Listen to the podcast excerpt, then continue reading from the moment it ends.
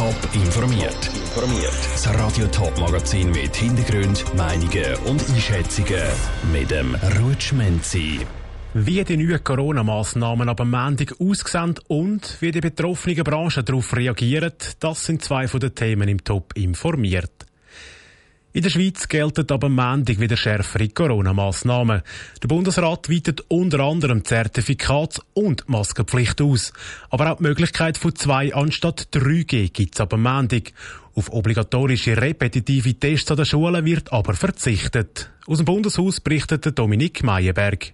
Der Bundesrat beurteilt die aktuelle Situation als sehr kritisch. Das, weil die Zahl der schweren Erkrankungen und damit auch der Druck auf die Intensivstationen stark gestiegen ist. Der Gesundheitsminister Alain Berset. Das Auftreten der Omikron-Variante verstärkt die Unsicherheit zusätzlich und was der Bundesrat heute entschieden hat, diese verstärkten Maßnahmen, die müssen, angepasst sein an der Situation. Die sind nicht so stark als in anderen Ländern, aber trotzdem, das ist ein klares Signal.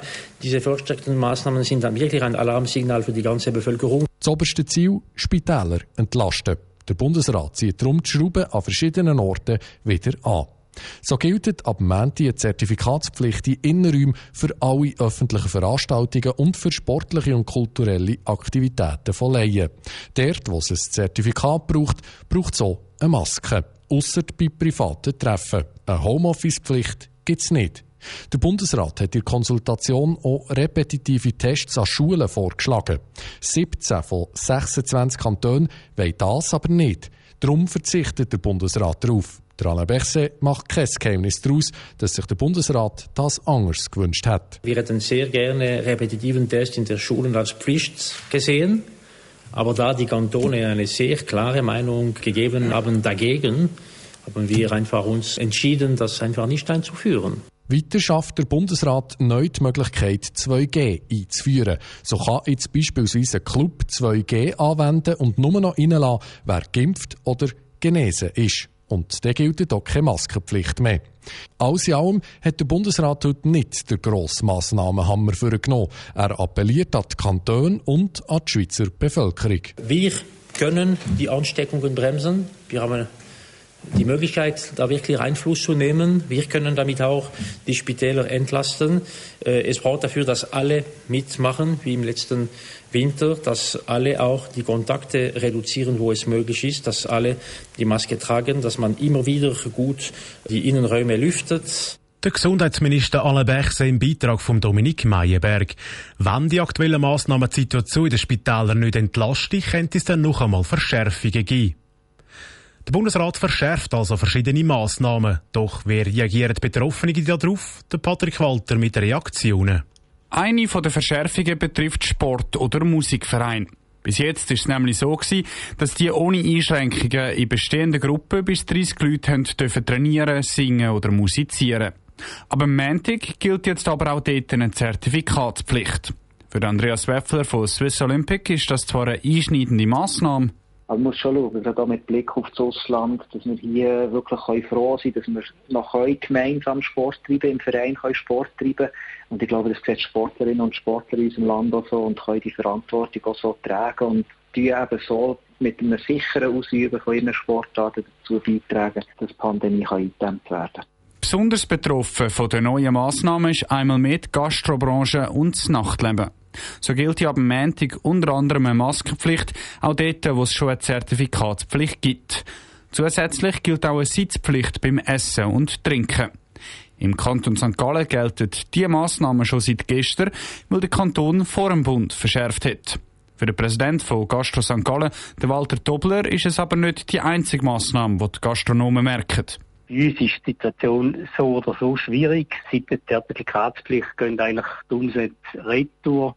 Heute wieder die äh, Homeoffice-Empfehlung, dringende Empfehlung, wird uns wieder treffen. Mit jedem Aufruf, von der Bundesrat macht, da merken wir und da tut uns weh im Moment. Neben den Verschärfungen hat der Bundesrat auch gelockert. Und zwar bei der Einreise in die Schweiz. So gibt es ab morgen keine Quarantäne mehr. Wer in die Schweiz kommt, muss aber einen negativen PCR-Test vorweisen, auch die Geimpften und Genesenen. Für Zürich Tourismus ist die Ankündigung sehr positiv, sagt der Mediensprecher Uli Heer. Klar, ist eine weitere Behinderung für den Tourismus im Allgemeinen, aber für uns und für den Flughafen und für den Tourismus im Allgemeinen ist das so sicher viel einfacher. Und wir glauben schon, dass sich der Bundesrat da die richtigen Überlegungen gemacht hat. Der Ueli Herr von Zürich Tourismus im Beitrag von Patrick Walter. Detaillierte Informationen zu allen Massnahmen gibt es auf toponline.ch. Seit über fünf Jahren wird neben dem Kantonsspital Winterthur kurz KSW ein Neubau gebaut. Auf 13 Etagen gibt es knapp 100 Behandlungsräume. Anfang Februar ist es soweit und das KSW zügelt in Neubau. Dass dann aber auch alles reibungslos funktioniert, laufen jetzt schon verschiedene Vorbereitungen. Dazu gehört unter anderem, dass Operationen und Prozesse mit Simulationen geübt werden. So weiss das Personal zum einen, wie die neuen Räume aussehen und wo alles ist. Auf der anderen Seite werden mögliche Probleme frühzeitig erkannt. Lucia Niefeler war bei so einer Prozesssimulation dabei. Gewesen. Anfangen tut die Simulation nicht etwa im Operationssaal, sondern mit einem Briefing in einem anderen Raum. Herzlich willkommen zu der Simulation heute Nachmittag. Wir werden Vorgehen gleich im Briefing gehen die beteiligten Personen den Ablauf mündlich durch und besprechen, welche Punkte wichtig sind, erklärt der Leiter vom Simulationszentrum, der Lukas Hegi. Wir müssen ja eine Art mit den Leuten, die wir das durchmachen, also alle, die dann in diesen verschiedenen Schritten beteiligt sind, besprechen, um was geht was sind die Punkte, die wir herausarbeiten wollen. Also wir haben voraus schon das Drehbuch gemacht, haben gesagt, welche Punkte denken wir sind kritisch. Nach dieser Besprechung geht es los mit der eigentlichen Simulation. Das Team geht den Patient, der in dem Szenario wegen einer Gallenblasenentfernung im Spital ist, abholen.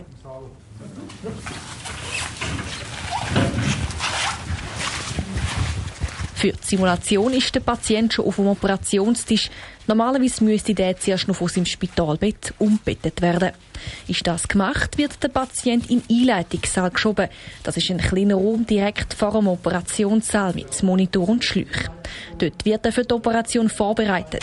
In der Simulation werden dabei aber noch andere Sachen angeschaut. Der Patient wird dort intubiert, wenn er intubiert werden muss. Und dann laufen die Schläuche und dann kann man vielleicht nicht mehr so durchlaufen, wie man gerne würde, weil dort nachher die Radikabel durchgehen.